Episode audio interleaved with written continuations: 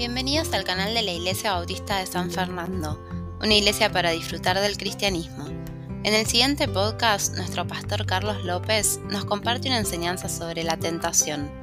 Te invitamos a escuchar y compartir esta enseñanza con tus contactos.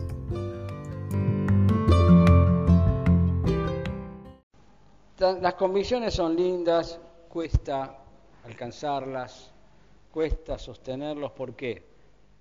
Porque tiene un enemigo muy importante que las podemos diversificar, que son las tentaciones. Y el título del mensaje de hoy es La tentación. La tentación. Y algo que todo cristiano debe entender es que la tentación nos acompañará todos los días que vivamos físicamente. Lo aclaro porque tenemos vida eterna, pero no seremos tentados allí. En el cielo no hay tentaciones.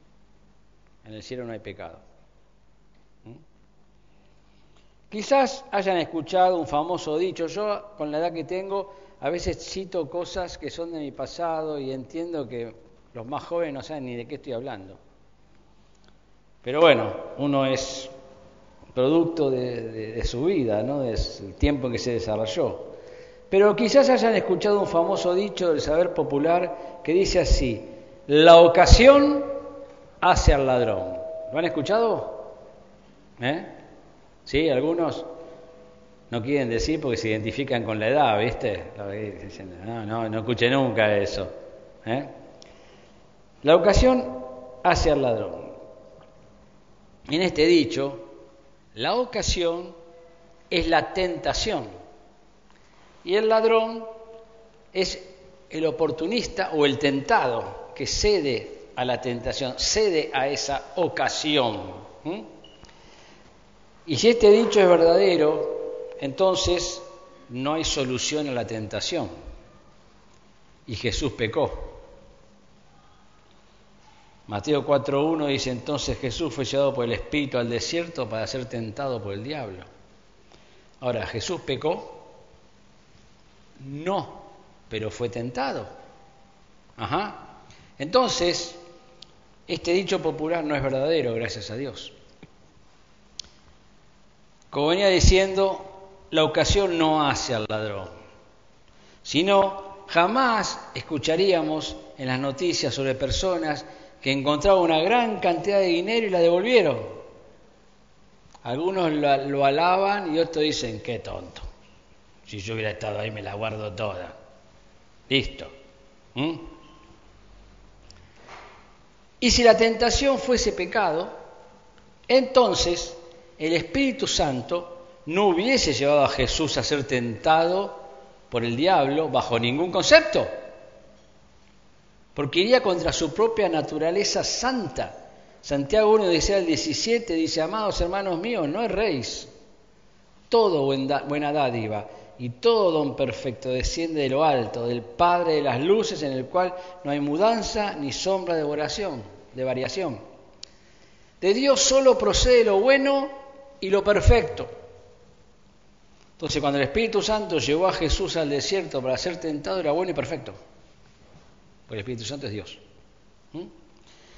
Porque si no iría contra su propia naturaleza santa. ¿Mm?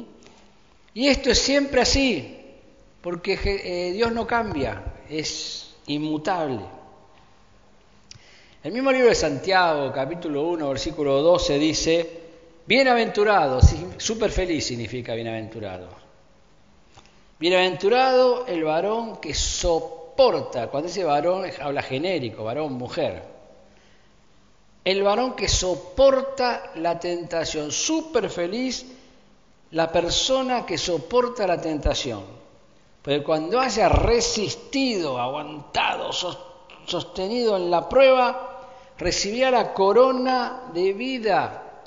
La corona es el bono que Dios nos da por haber hecho un buen trabajo, por haber producido, y es mejor que todos los de este, este, este planeta. Recibirá la corona de vida que Dios ha prometido a los que le aman. Pero Santiago habla de dos tentaciones. Y la tentación del versículo 12 que acabamos de leer no es igual que la del versículo 14 del capítulo 1. Les leo Santiago 1 del 13 al 15. Dice, cuando alguno es tentado, yo estoy tentado, voy y estoy tentado. No diga que es tentado de parte de Dios, no le eché la culpa a Dios, porque Dios no puede ser tentado por el mal, como ya leímos antes, ni Él tienta a nadie, sino que cada uno es tentado cuando su propia concupiscencia significa deseo, concupiscencia. Y en el contexto en que se ponga puede ser bueno o malo, por lo general es malo, es atraído y seducido. Entonces la concupiscencia, ese deseo malo, después que ha concebido, ya da un ejemplo de como un, embarazo, ¿no? Da a luz el pecado y el pecado siendo consumado da a luz la muerte. Comienza con una tentación de mal origen y termina con la muerte. Y fíjense la diferencia entre las dos tentaciones. Una comienza con una bienaventuranza, súper feliz cuando sos tontado, tentado. Y la otra con una advertencia, ojo, y Santiago es entre la fe y las obras, las tentaciones, es un librito chiquito pero complicado. ¿eh? Entonces, una dice, dale, qué bueno, y la otra, mm". una es buena y la otra es malvada. Una es celestial, el Espíritu Santo te coloca en esa situación. Y la otra es humana, rebelde y diabólica. Yo me pongo en eso. Yo quiero hacer eso. Una nos quiere exaltar y la otra destrozar. Pero ambas son inevitables en este mundo.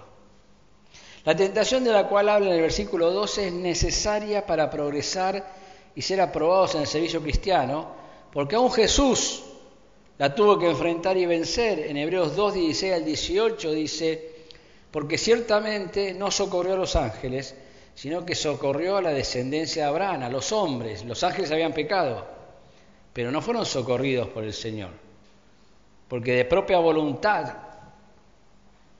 pecaron.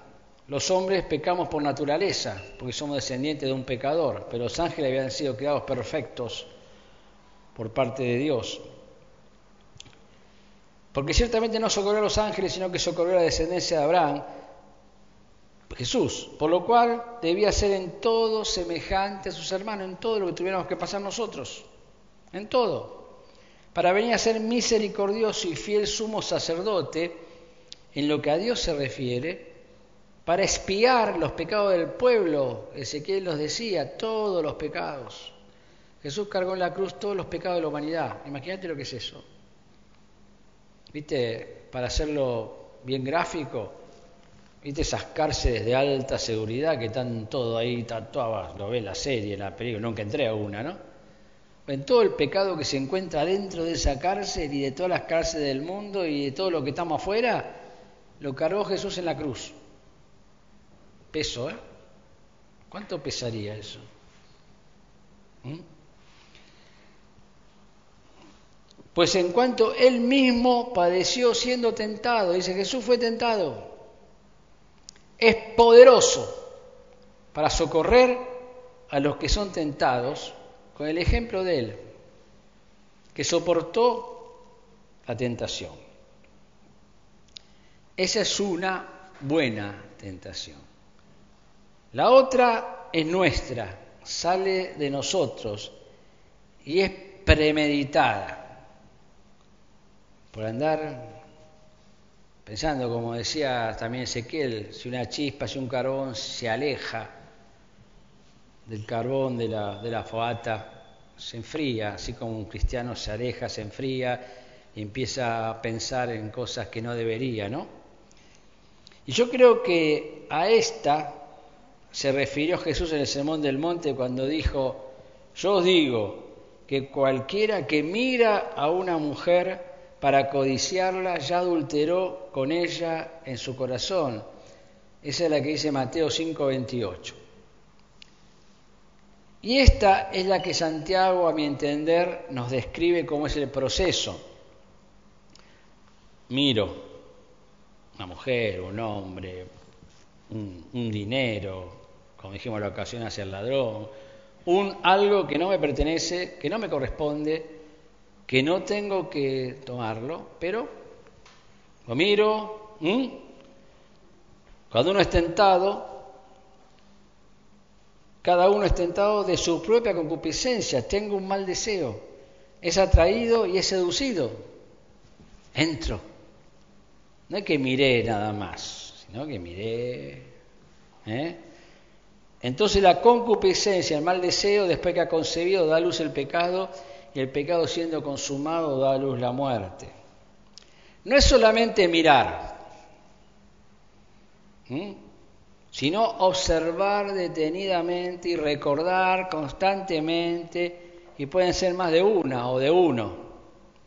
Por eso Pablo nos advierte en la carta a los Gálatas que andemos espiritualmente para no caer. Gálatas 5, 16 al 17 Digo, pues andad en el Espíritu y no satisfagáis los deseos de la carne. Cuando vos andás en el Espíritu, los deseos de la carne no desaparecen, siguen estando, pero podés no satisfacerlos.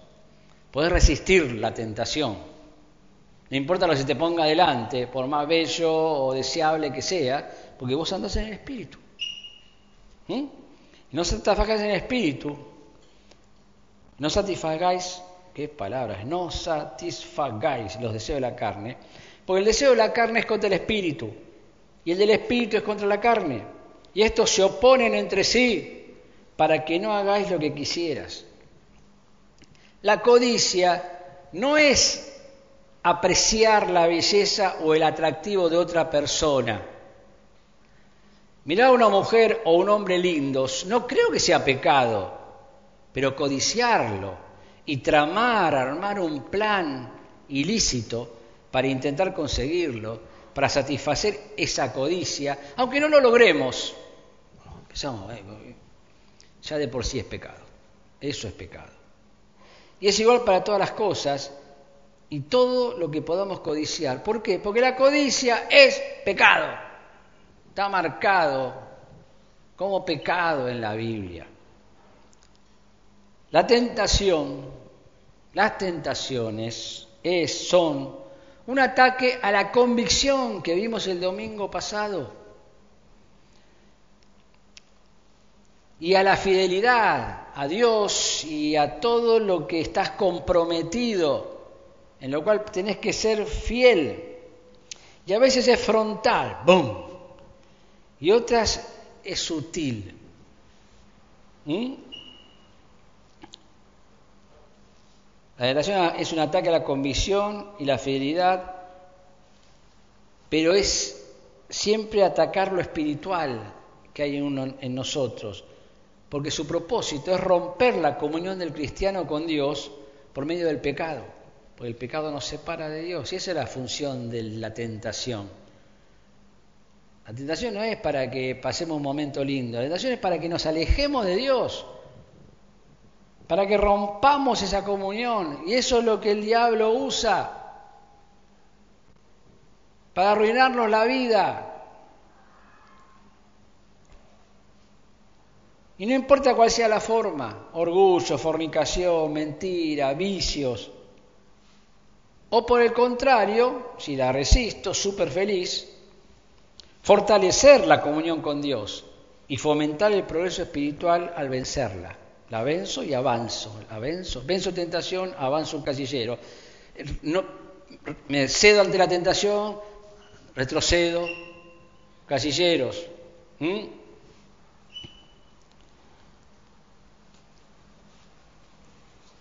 Y según el propósito de quién o lo que nos tiente, es la clase de tentación que enfrentaremos. ¿De dónde viene? ¿De dónde viene? Y a veces es Dios, quien nos coloca entre la espada y la pared. A ver qué hacemos. Esa tentación es la prueba, lo que llamamos prueba.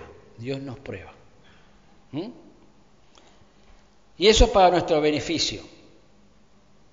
Y otras es nuestro propio deseo malo, el que le da la espalda a Dios y se arroja hacia el pecado en caída libre. Como el hijo pródigo, yo me las tomo, la voy a pasar bien. Hasta que no toque fondo, no paro. Esto me recuerda al final del tonto de Proverbios 7, que es seducido por una mujer que no puede estar en su casa mientras el marido está trabajando, 21 y 23. Lo rindió con la suavidad de sus muchas palabras, le obligó con la salamería de sus labios, al punto se marchó tras ella como va el buey al degolladero y como el necio a las prisiones para ser castigado, como el ave que se apresura a la red y no sabe que es contra su vida hasta que la saeta traspasa su corazón. Esa es la función de la tentación, matarte. David y José los conocemos, son dos personajes bíblicos de los que no podemos dudar de sus convicciones. Conocemos la biografía de José, la biografía de David, David el hombre que tiene el corazón de Dios, como el corazón de Dios súper convencidos de lo que creían y de su Dios y del poder de Dios, siempre exaltando a Dios en sus vidas. Los conocemos. Sin embargo, cuando fueron tentados, solamente uno de ellos cayó. Y fue David. Y los, los pongo como ejemplo porque tuvieron tentaciones similares. José fue acosado agresivamente por la esposa de su amo para que se acostara con ella. Y él se negó. Dijo, no. Por lo que tuvo que pagar un precio muy alto humanamente. Terminó preso, ya estaba como esclavo, pero había conseguido una buena posición dentro de su esclavitud. Era el capo de los esclavos, pasaba bastante bien, pero lo perdió y fue a la cárcel. Ojo que si las cárceles ahora son malas, imagínate lo que era en aquella época. ¿Mm? Génesis 39, 7 al 12 dice, se los leo por si alguno no recuerda o no sabe, aconteció después de esto que la mujer de su amo puso sus ojos en José, lo codició. Fue tentada, José era un lindo hombre, buen semblante, dice la Biblia, ¿eh?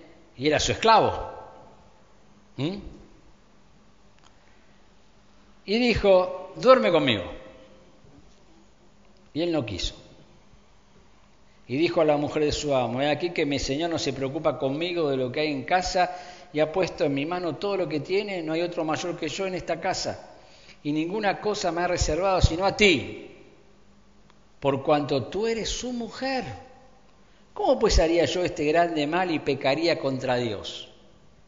¿Se dan cuenta? La tentación es que pequemos, que nos alejemos de Dios. Hablando ella a José cada día y no escuchando él para acostarse al lado de ella, para estar con ella, aconteció que entró él un día en casa para hacer su oficio y no había nadie los de casa allí. Ella lo asió por su ropa diciendo, duerme conmigo, entonces dejó su ropa, él dejó su ropa en manos de ella y huyó y salió, desnudo. Ahora David, este es el caso de José. Fue una prueba de parte de Dios. Ahora fíjate David, David fue tentado sutilmente por su propia lujuria. Salió de él, no vino de Dios.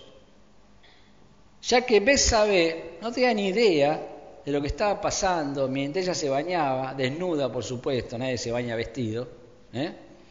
Y él se aprovechó de una mujer indefensa que fue tomada por los soldados, llevada a la presencia del rey y le dijeron, acá la tenés, haz lo que quiera con ella. Personalmente yo creo que la violó, personalmente. ¿Qué iba a hacer? ¿Mm? El marido estaba en la guerra. Y por hacer eso, David tuvo que pagar un precio muy alto, espiritual, emocional y físicamente. Nunca más volvió a ser el mismo, nunca más. entró en caída libre desde ese momento, que es lo que nos pasa cuando sucumbimos ante la tentación. Muchas veces no nos levantamos nunca más. Segunda Samuel 11, 2 al 4, y sucedió un día al caer la tarde que se levantó David de su lecho, tenía que estar en la guerra, pero estaba ahí descansando, y se paseaba sobre el terrado de la casa real, eh, la casa real era lo más grande que había, ¿no? Alrededor eran toda casita. Y vio desde el terrado una mujer que se estaba bañando, la cual era muy hermosa. Envió David a preguntar por aquella mujer y le dijeron, aquella es Bexabé, hija de Eliam, mujer de Urias Eteo. Se lo aclararon, no es que no sabía. Envió David mensaje y la tomó y vino a él y él durmió con ella. Luego ella se purificó de su inmundicia y se volvió a su casa. José venció la tentación y continuó ascendiendo delante de Dios. Llegó a ser el segundo después de Faraón. Dios lo fue a sacar de la cárcel, de un lugar oscuro, y lo puso ahí arriba. ¿Qué pasó con David, que estaba en un lugar precioso y arriba en la terraza mirando todo, una, maravilla el paisaje? ¿Eh? David derrotado inició su retroceso que lo llevó a perder su familia enterrando hijos que se mataban entre sí, que se violaban. Un hijo de él violó a una hija de él, lo mismo que él hizo con Besabé. Alguien dijo lo que se siembra, se cosecha. Y está en Gálatas, el Espíritu Santo lo dijo. Todo lo que el hombre sembrare, eso también segará. Ahora, la pregunta que yo me hago y les hago, ¿cuál fue la diferencia entre ambos si los dos tenían fuertes convicciones teológicas. ¿Quién no sabe la historia de David y Goliat? David, Goliat, si la contamos a Olivia todo el tiempo. Goliat, David, vos venís con todo eso, yo vengo con el nombre de Jehová de los ejércitos, ¡bum! A otra cosa. Listo, pasó a la otra ronda. Los dos el otro, ¿cómo voy a hacer, José, cómo voy a hacer esto? ¿Cómo voy a pegar contra Dios? Por un momentito de, placer con vos. Yo creo que David se durmió. ¿Qué nos pasa, viste? Preguntó Ezequiel recién, ¿cuánto hace que este corito? Yo hace 36 años que canto ese corito, como por una chispa. Y a veces con los años uno se va durmiendo Tesalonicense dice, velad y no durmáis. Pero a veces, ay, siempre lo mismo, el domingo a la iglesia, esto, yo pito, flauta, eso. Y de golpe vemos algo, ¡oh! ¿Qué es eso? ¿No?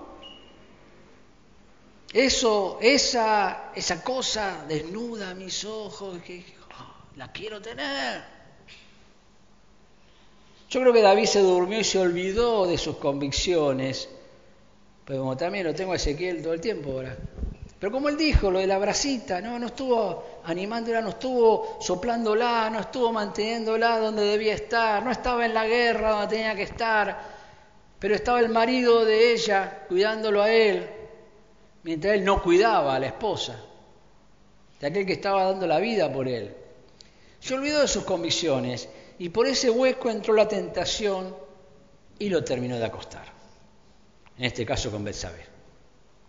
Y lo triste es que David es el autor de varios salmos, quizá también del primero, quizás dije, no leí en la Biblia si es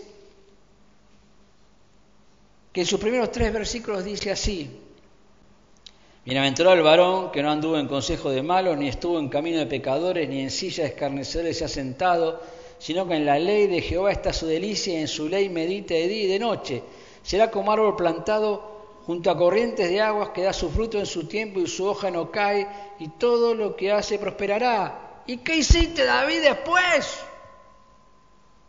Si sabías cómo era todo. Las convicciones del creyente solo se obtienen meditando constantemente la ley de Jehová, que es la Biblia. No, acá la tenemos la ley de Jehová. En aquel entonces no había Nuevo Testamento. Me quedé con la duda del Salmo 1. No, no dice, el justo y los pecadores dice. Por eso dije quizás, porque nosotros dicen el Salmo de David. Pero seguro que si no lo escribió lo conocía. Eh, como dije, las comisiones del creyente solo se obtienen meditando constantemente la ley de Jehová. Así como, dije, así como dije el domingo, las convicciones las repito, tienen que ser propias, sacadas de mi estudio personal y memorizándola para ponerla en práctica. Y así, cuando ven las tentaciones, podemos usarlas, la palabra de Dios, podemos usarla eficazmente a nuestro favor, como lo hizo Pepe el Hebreo. En mi, época los José le decían Pepe. Con la buena esposa de Potifar, que atendía tan bien a la servidumbre, ¿no? Y entre otros el propio Jesús, que la usó literalmente contra Satanás. ¿Recuerdan que les dije Jesús fue llevado al desierto porque tenía una cita con el diablo antes de comenzar su ministerio? El cual tuvo que retirarse con la cola entre las patas, si es que tiene cola como los dibujitos animados. ¿no? Ahora, ¿qué fue lo que hizo Jesús para vencerlo a él y a la tentación? ¿Usó su poder de Dios? Le dijo, y desapareció el diablo. ¿Hizo algo él que no está a nuestro alcance? No, si no, no sería un ejemplo para nosotros. No podríamos, el que vivo, vos podés porque sos Dios, nosotros no. ¿Mm? Entonces me dejo caer en la tentación.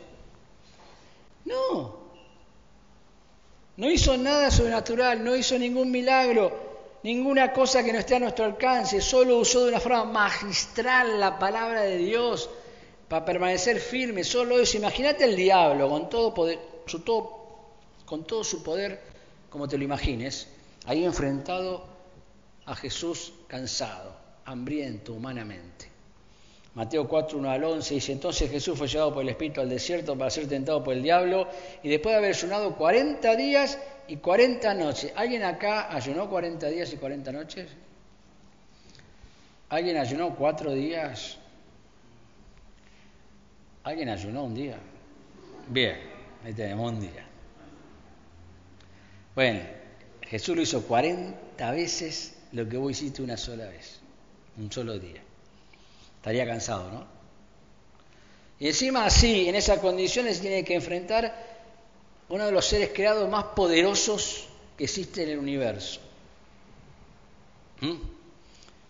Una especie de David y Goliat acá, ¿no? Y vino a él el tentador, mirá cómo lo identifica acá, ¿eh? el tentador. Y tenemos que entender que detrás de cada tentación que no es una prueba de Dios, está el diablo ahí, queriendo que caigamos queriendo destruirnos espiritualmente, moralmente, éticamente, para que no podamos ser usados por Dios. Y vino el tentador y le dijo, si eres hijo de Dios, sabía que era hijo de Dios, di que estas piedras se conviertan en pan. Él respondió y dijo, escrito está. No solo de pan vivirá el hombre, sino de toda palabra que sale de la boca de Dios. Entonces el diablo le llevó a la santa ciudad, fueron tres ramos, y le puso sobre el pináculo del templo y le dijo, me estoy comiendo uno, no, es ese, eh, échate abajo, porque escrito está, a sus ángeles mandar acerca de ti, todo esto es profecías que estaban escritas. El diablo conoce la Biblia mejor que nosotros. ¿eh? Cada palabra, en cada versión, en cada idioma, la conoce exacta, exacta, y la tergiversa, como hacen las sectas. ¿Mm? A sus ángeles mandará cerca de ti, en sus manos te sostendrán para que no tropieces con tu pie en piedra. Viniste a salvar a la humanidad, anda al templo, tírate abajo y vienen ángeles y te levantan. Van a creer todos en vos. Va a ser espectacular.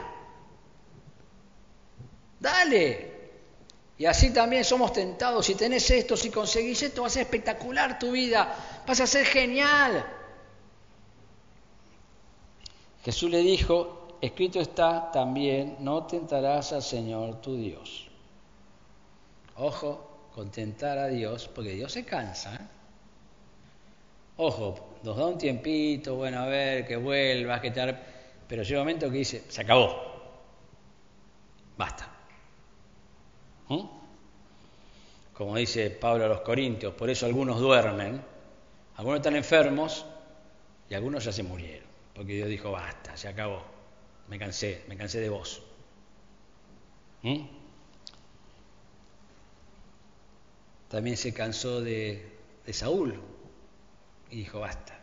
Y terminó con sus hijos colgados los cuerpos en una pared sin, sin las cabezas. Otra vez le llevó el diablo a un monte muy alto, las tentaciones van a venir una tras otra, Satanás no abandona nunca, ¿eh? Y le mostró todos los reinos del mundo y la gloria de ellos y le dijo, todo esto te daré si postrado me adorares. Entonces Jesús le dijo, vete Satanás, basta, porque escrito está, al Señor tu Dios adorarás y a Él solo servirás, a Él solo servirás. ¿Y qué pasó? El diablo entonces le dejó y aquí vinieron ángeles y le servían. Vino el delivery divino. ¿Tenés hambre? Y el Señor le mandó no sé qué comía en aquella época. A mí yo pedía una grande de mozzarella con ananá, panceta caramelizada. Uh. ¿Mm? A veces tenemos miedo. No, pero si no hago esto, no, si, eh, me va a faltar esto, no voy a lograr lo otro. Nunca te va a faltar nada por ser fiel a Dios. Jamás. ¿Cómo Dios te va a hacer faltar algo? ¿A José le faltó algo? No. Libertad por un tiempo, Nunca. Es un engaño del diablo. Qué importante es seguir las indicaciones de Dios en todo tiempo y ante quien sea. Sabemos que humanamente Jesús desciende de Eva, quien también tuvo un encuentro con el diablo. ¿Lo recuerdan? Yo se los hago recordar. Génesis 3, 1 al 6. Pero la serpiente era astuta más que todos los animales del campo que Jehová Dios había hecho, la cual dijo a la mujer, con que Dios os ha dicho, no comáis de todo árbol del huerto. Y la mujer respondió a la serpiente, ah, del fruto de los árboles del huerto podemos comer. No, no es verdad lo que estás diciendo.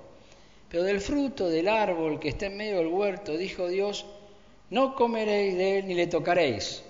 Eva fue la primera legalista porque Dios no había dicho que no lo toquen. Pero ella le agregó, no, no, no hay que tocarlo tampoco. ¿eh? Para que no muráis. Y así es cuando te mezclan verdades con mentiras, ¿no? En ciertas iglesias, religiones, etc. Entonces la serpiente dijo a la mujer, no moriréis, ah, por favor, che, somos gente grande, eso es un cuentito para niños. El problema es este, sino que Dios sabe que el día que coman de Él, serán abiertos sus ojos y van a ser como Dios, van a conocer el bien y el mal. Ay, qué interesante, ¿qué será el mal? Hacemos el mal, acá está todo bien, estamos genial con Adán, andamos desnudos acá para allá, comemos acá, comemos allá, la pasamos genial, no hay despertador, nada, nos levantamos, laburamos. ¿Pero qué será el mal? ¡Ay! Y vio la mujer que el árbol era bueno para comer y que era agradable a los ojos y árbol codiciable. La codicia, desde el Génesis. ¿Era codiciable para alcanzar sabiduría? Sabiduría se consigue obedeciendo a Dios, no desobedeciéndole. Y tomó de su fruto y comió no era una manzana, no sabemos lo que era. Puede haber sido, qué sé yo, pero no lo sabemos. Igual que el pez de Jonás no fue una ballena, no sabemos lo que era. Y comió y dio también a su marido, ay, esto le voy a llevar a Adán. ¿Eh? Macanuda, generosa, ¿eh? El cual, en vez de decirle, ¿qué es eso? No, Pará, pará, vamos a hablar con Dios. Protegerla, cuidarla. Dios, mira, tenemos un problema. Mirá lo que hizo Eva. Estuvo hablando de la serpiente, la engañó. ¿Cómo lo podemos resolver? No, ¿qué hizo? Comió. ¿Tenés más? Sí, hay un árbol lleno. Vio. Tomó ¿Mm? habían visto un montón de veces ese árbol, no habían sido tentados, pero bastó una sugerencia satánica para decir, che, mira que está buena el fruto, ¿eh? Y a veces nos pasa a nosotros, con un montón de personas, un montón de cosas, que vivimos yo, y de golpe, che, pero mira que está buena, ¿eh? Mira que está bueno eso, ¿eh? Sí, ¿eh? ¿Mm? Pecó generosamente y hasta convidó su pecado. Y a veces nosotros somos iguales. No solamente caemos nosotros, sino que hacemos caer a más. Ver no es pecado y a veces es inevitable. Pero paso y yo voy como David y de golpe me cruzo con una mujer que estoy en, la terraza, no sé. Eh, una vez estaba, me estoy acordando, a veces no sé si decir lo que tengo que decir acá, pero mi, mi, mi hermana vivía en un quinto piso, sexto piso en Libertador, allá en Olivos, y enfrente, y un día estaba a las 7 de la tarde y de golpe había mujeres desnudas ahí que estaban bañadas, salían, que yo no bajaban la persiana, no bajaba nada. Ah, no fui a comprar, a buscar largavistas. Ah, me di vuelta, cerré, qué sé yo. Pero aparentemente es normal en la capital, cuando hay muchos edificios todos pegados frente al otro. Ellos llegan a las 7 de la tarde, están todos con la luz prendida. Y están los baños ahí, qué sé yo. Entonces a veces, qué sé yo, y bueno, pero da vuelta y mira para otro lado. No te quedé, mira, a ver, para, uy, corrió la cortina. ¿Mm? Ver no es pecado. Y a veces es inevitable, como les dije, sale. Pero pasos 2, 3 y 4 sí son pecado. Tomó, comió, dio. Y aunque en este caso Dios no les había prohibido tocar el árbol ni su fruto, solo comerlo. Eva ya había pecado en su corazón antes de acercarse al árbol, porque su intención era comer. Y para eso fue necesario tocar, había que agarrarlo el fruto. Eva no estaba destinada a ser derrotada por la tentación, sino a vencerla. Tenía a su lado a Dios, conversaba con él a calzón quitado. Podía haber salido corriendo como lo hizo José, haberle cantado 33 de mano a la serpiente como hizo Jesús. Pero el problema de Eva y David no era que no podían, sino que no querían. Y es el mismo que nosotros. No es que no podemos resistir la tentación, no queremos, porque nos gusta, porque lo queremos hacer. Y le decimos a Dios, bueno, Dios, ya está. Total, como dijo Ezequiel, todos los pecados fueron perdonados ya. Listo. ¿Está incluido este? Pero en Romanos 6 Pablo dice, ojo, ¿eh? no porque la gracia abunde, es para que abundemos en pecado, de ninguna manera, sino para que renunciemos a la vieja vida. El problema de Eva y David no era que no podían, sino que no querían. Ese no era el momento para atender las demandas de Dios, sino a la ansia humana de poseer lo que se codicia. Por esa razón, el buenazo de Juan nos dejó un recordatorio pegado con un imán ahí en la heladera del corazón, ¿no? En ese hogar interno que tenemos, antes de irse a reencontrarse con Jesús, en 1 Juan 2, 15 al 17, dijo, no améis al mundo, ni las cosas que en el mundo, vivan en el mundo, pero no lo amen. Si alguno ama al mundo, el amor del Padre no está en él, porque todo lo que hay en el mundo, todo lo que hay, todo, la palabra todo es absoluta, todo lo que hay en el mundo los deseos de la carne, los deseos de los ojos y la vanagloria de la vida no proviene del Padre, sino del mundo. Y el mundo pasa y sus deseos, y el, el capo de este sistema mundial es el diablo. Pero el que hace la voluntad de Dios permanece para siempre. Y por eso nosotros no tenemos que caer en la tentación, para permanecer a su lado constantemente en la comunión ininterrumpida, para poder ser usados al máximo y no conformarnos con lo mínimo. Y Pablo nos anima en esta área de la tentación por medio de la carta a los desastrosos corintios, como leyó Agos hoy. No os ha sobrevenido ninguna tentación que no sea humana, no, hay nada, ninguna prueba que Dios nos dé es irresistible. Pero fiel es Dios que no os dejará ser tentados, probados, más de lo que podéis resistir, sino que dará también juntamente con la tentación la salida para que podáis soportar.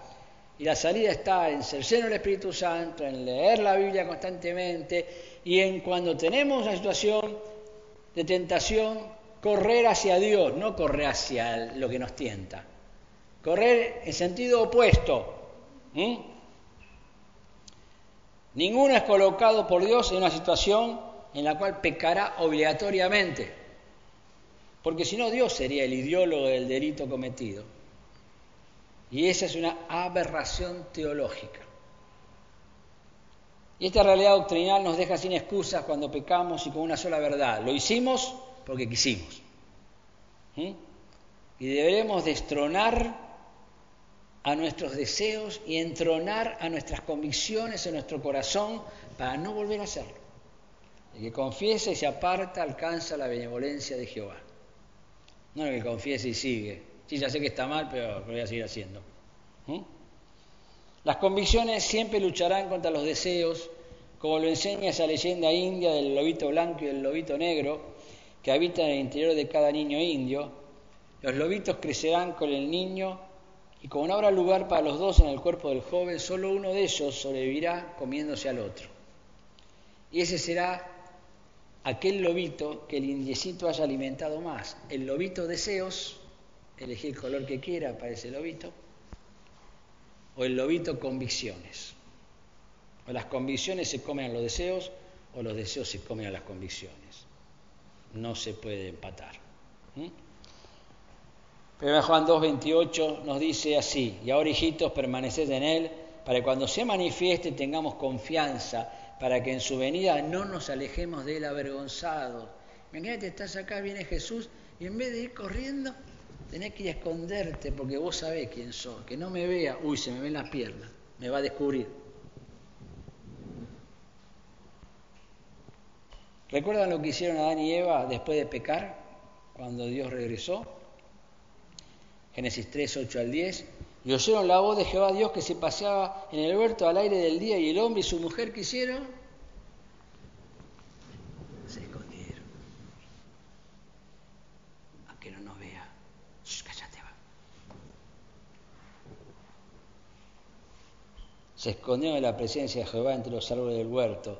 Mas Jehová Dios llamó al hombre y le dijo, ¿dónde estás tú? Y respondió, oí tu voz en el huerto y tuve miedo. Hiciste bien. Y deberíamos tener miedo cuando pecamos. No pecar ligeramente, deberíamos tener miedo porque estaba desnudo y me escondí. Y ese es siempre el resultado de ser vencido por la tentación, alejarse y esconderse de Dios a causa de la vergüenza o el temor. Como conclusión, la tentación, como ya dije, es un ataque a la convicción frontal o sutil pero siempre espiritual, porque su propósito es romper la comunión del cristiano con Dios por medio del pecado, sea cual sea su forma, orgullo, fornicación, mentira, vicio, lo que sea. O por el contrario, fortalecer la comunión con Dios cuando esa tentación, esa prueba viene de Dios y fomentar el progreso espiritual al vencer esa tentación. Con aplicación, si no querés tener que sucumbir de rodillas delante de las tentaciones de todo tipo, que vas a atravesar a lo largo de tu vida, entonces arrodillate antes de tener que enfrentarlas delante del que ya las venció. Orá, lee, aprendé, crecé y perseverá.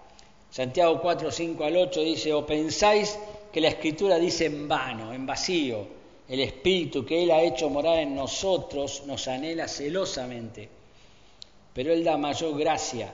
Por esto dice Dios resiste a los soberbios y da gracia a los humildes. Someteos pues a Dios, resistid al diablo, a la tentación y huirá de vosotros. ¿Cómo hizo con Jesús? No estamos obligados a caer, sino que estamos fortalecidos para vencer.